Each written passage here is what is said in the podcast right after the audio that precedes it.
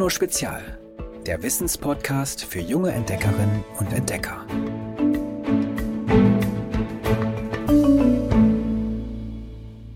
Hallo liebes Geolino-Team, ich wollte euch erzählen, wie ich mir die Eiszeit vorstelle. Weil es ja so kalt ist, hat man bestimmt immer zu wenig Essen, weil man, man hatte ja früher noch nicht irgendwie so ja, irgendwie so ein Pudding, den man sich warm machen kann oder so. Man musste dann irgendwie Tiere jagen und das war dann ja auch sehr schwer und die Kälte, die war sehr, bestimmt sehr unangenehm. Und es gab bestimmt auch, also, ja, ich stelle mir das nicht so schön vor, in der Eiszeit zu leben. Liebe Geolino, ich bin Oskar und ich bin ja neun Jahre alt und ich bin gerade nach ähm, USA gezogen und ich habe das gelesen, das angehört, die Eiszeit. Und zu der Frage, also ich würde mir die Zeitzeit sehr schwer vorstellen und ich würde da nicht so gern leben, lieber jetzt in dieser Zeit, aber ich, es wäre richtig cool, mal da mal so vielleicht für einen Tag oder eine Stunde hinzugehen und ich bin einer eurer besten Fans. Ich mag euch sehr und ich hoffe, ihr macht immer weiter. Tschüss. Hallo, ihr Eiszapfen. Na, habt ihr die erste Woche in der Eiszeit gut überstanden?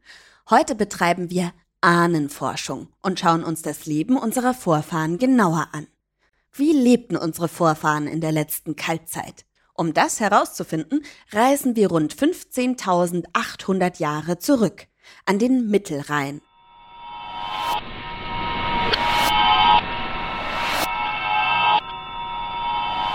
Dort sieht es gegen Ende der Eiszeit ganz anders aus als heute. In der weiten, öden Steppe lebt die elfjährige Aya mit ihrem Clan.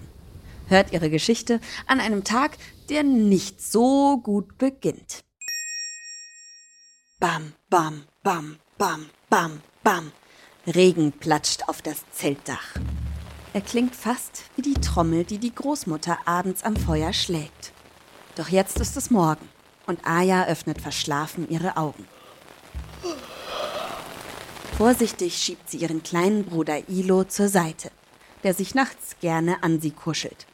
Unter der Decke aus Rentierfell ist es mollig warm aber die Luft im großen Zelt ist eisig kalt. Aya kann ihren Atem sehen. Dabei ist es gerade einmal Herbst und noch wächst draußen auf der Steppe Gras, noch sprießen Pilze und Beeren. Rasch schiebt Aya die Gedanken an den Winter mit seiner grimmigen Kälte beiseite. Sie sind nicht der Grund, warum sich das Mädchen an diesem Morgen so elend fühlt. Nach unserer Rechnung wäre Aya elf Jahre alt aber vor rund 15.800 Jahren zählte man noch keine Geburtstage. Und Aya ist ein erfundener Name, denn wir wissen nicht, wie die Menschen damals hießen. Ja, woher auch? Es gab ja noch keine Schrift, mit der die Eiszeitjäger von ihrem Leben berichten konnten.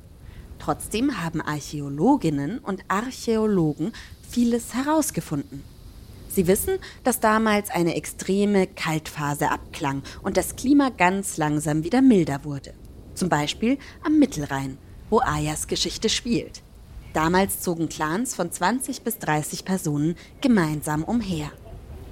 Auf der Spur von Wildpferd und Rentierherden. Die waren ihre wichtigste Beute. Forscherinnen und Forscher haben Lagerplätze aus teils mehreren Rundzelten entdeckt. Sie hatten einen Durchmesser von bis zu acht Metern und ihr Boden war mit Steinen gepflastert. Noch heute findet man Löcher, in die die Eiszeitjägerinnen und Jäger damals Holzpfosten eingruben.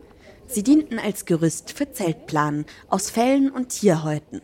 Jede Behausung bot Platz für eine Großfamilie, wie die von Aya. Unglücklich kriecht das Mädchen unter seiner Decke hervor. Ihr Vater, Onkel Namu und Cousin Isuk sind seit drei Tagen mit anderen Männern und Frauen bei der Jagd. Aya und ein paar Frauen sind alleine im Zelt. Ihre Großmutter, die alte Weise, schläft noch. Tante Brigger kramt fürs Frühstück getrocknetes Fleisch und Heidelbeeren hervor, und Ayas Mutter kniet vor der Feuerstelle. Die Glut ist über Nacht erlischt, auch wenn die Familie versucht, das zu vermeiden. Komm, Aya, sagt die Mutter. Zeig mal, wie gut du Feuer machst. Es dauert ein Weilchen. Aya schlägt Feuerstein und Pyrit aneinander, bis Funken stieben. Sie entzünden den Zunderschwamm, einen speziellen Pilz. Aya pustet und gibt trockenes Gras dazu und freut sich, als die Flammen züngeln und die Mutter anerkennend nickt. Doch gleich darauf verdüstert sich Ayas Miene wieder. Ich mache mir solche Sorgen, sagt sie. Delgo ist jetzt schon drei Nächte lang verschwunden. Dann musst du ihn suchen, rät die Mutter. Delgo ist Ayas Hund. Als Welpe war er schwer krank und Aya hat ihn gesund gepflegt. Seitdem sind die beiden unzertrennlich. Delgo ähnelt einem Wolf, wie alle Hunde des Clans. Die Tiere wurden vor vielen Generationen gezähmt. Sie helfen bei der Jagd und leisten den Menschen Gesellschaft. Für Aya ist Delgo ein echter Freund. Und deshalb muss sie ihn heute finden. Der Regen hat aufgehört, als das Mädchen aus dem Zelt krabbelt. Vor ihm erstreckt sich die weite Steppe, auf der Gräser, Moose und Flechten wachsen. Nur in windgeschützten Tälern stehen einzelne Kiefern und Birken. Auch die anderen Familien sind wach. Die magere Heibe steht schon an einer Kochgrube, einem Loch, das mit Leder ausgelegt ist. So kann das Wasser nicht versickern, das Heibe hineingeschüttet hat. Sie kocht Knochen aus für eine nahrhafte Suppe. Im Feuer nebenan glühen Steine, die Halbe nun vorsichtig in die Kochgrube buxiert. Mit jedem Stein wird die Brühe etwas heißer. Es ist mühsam, doch damals gibt es noch keine Töpfe, mit denen die Menschen direkt auf dem Feuer kochen können. Guten Morgen, Aya. Wo gehst du hin? krächzt Halbe. Willst du mir helfen? Heute nicht, ruft Aya. Sie läuft und läuft bis zum Sonnenhang, wo sie oft Krähenbeeren, Sanddorn oder Löwenzahn pflückt, zum breiten Fluss mit seinen Inseln und Sandbänken, weiter zu den Weiden, wo ihr Clan Routen zum Korbflechten schneidet. Und sie kraxelt hinauf auf die Anhöhe, auch wenn der Ort sie traurig macht. Dort wurde im letzten Herbst Ayas Schwester begraben. Damals sterben viele Kinder und die Erwachsenen werden kaum älter als 30 oder 40 Jahre. Etwas entfernt sieht Aya den alten Rokal. Er hinkt, seit ihn ein Bär verletzt hat. Statt zu jagen, sucht er Feuersteinknollen, runde Steine, aus denen er später scharfe Klingen schlägt, die man als Fellschaber oder Messer gebrauchen kann. Hast du meinen Hund gesehen? ruft Aya. Doch der Alte schüttelt den Kopf und wendet sich wieder den Steinen zu. Der Regen kehrt zurück. Aya fröstelt. Im Sommer genügen ihr Kleider aus dünnem Leder, denn es ist oft angenehm warm. Doch für den nahenden Winter braucht sie einen Mantel aus Rentierfell, Hosen und eine kuschelige Fellmütze. Die Mutter und Tante Brigger schuften seit Wochen, um alles vorzubereiten. Sie stellen Nähgarn her, indem sie aus Tiersehnen feine Fasern herauslösen. Anschließend fädeln sie es durch Nadeln aus Knochen und Geweih, um die Felle zusammenzunähen. Aya hat ein schlechtes Gewissen. Sie weiß, dass es im Herbst besonders viel zu tun gibt.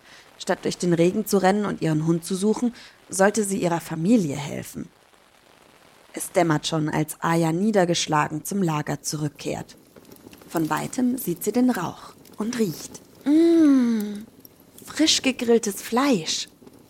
Die Jäger sind zurück mit einer fetten Beute. Zwei Wildpferde haben sie erlegt. Ihr Fell ist bereits abgezogen. Das Fleisch brutzelt über dem Feuer. Und wer wuselt da kläffend herum? Delgo, da bist du ja. Wo hast du nur gesteckt?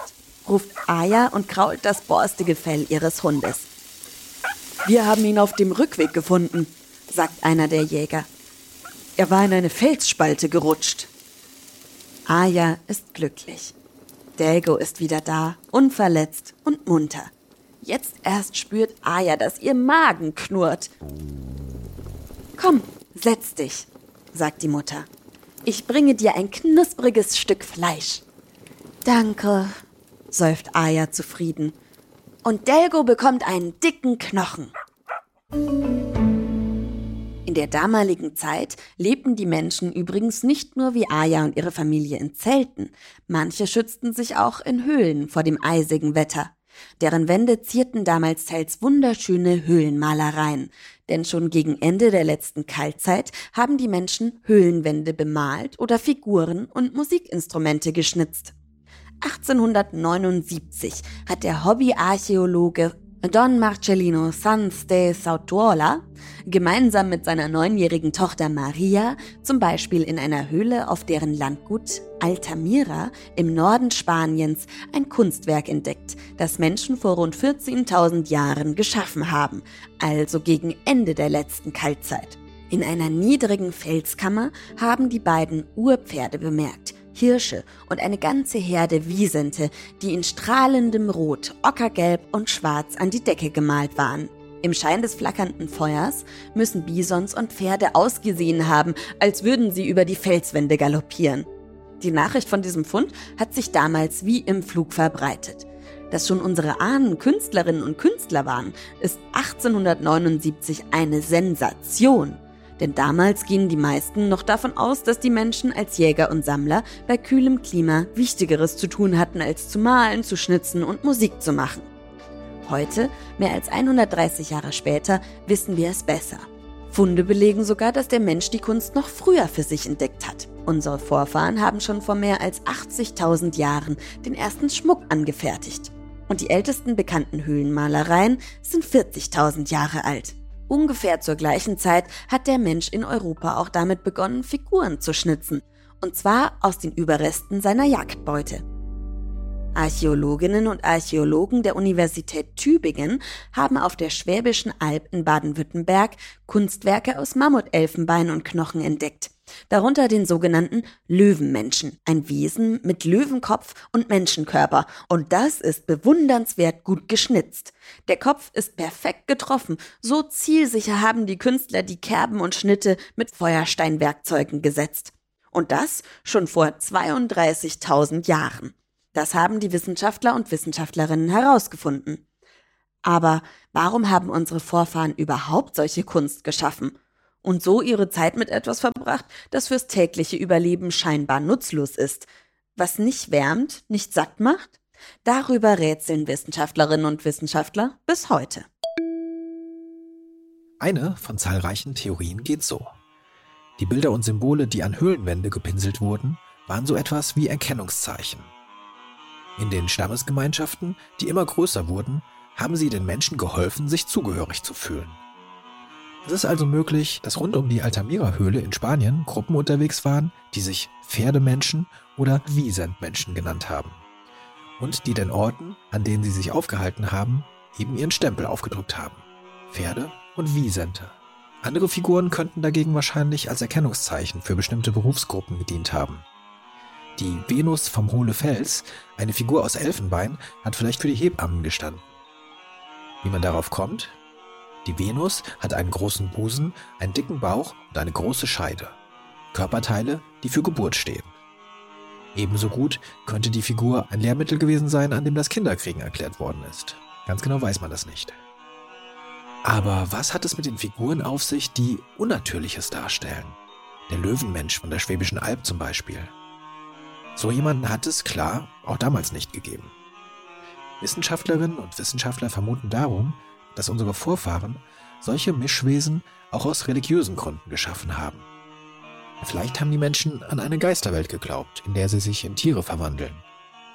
Um mit den Verstorbenen in Kontakt zu treten, hat sich ein Schamane, eine Art Priester, möglicherweise als Löwe, Wiesent oder Bär verkleidet.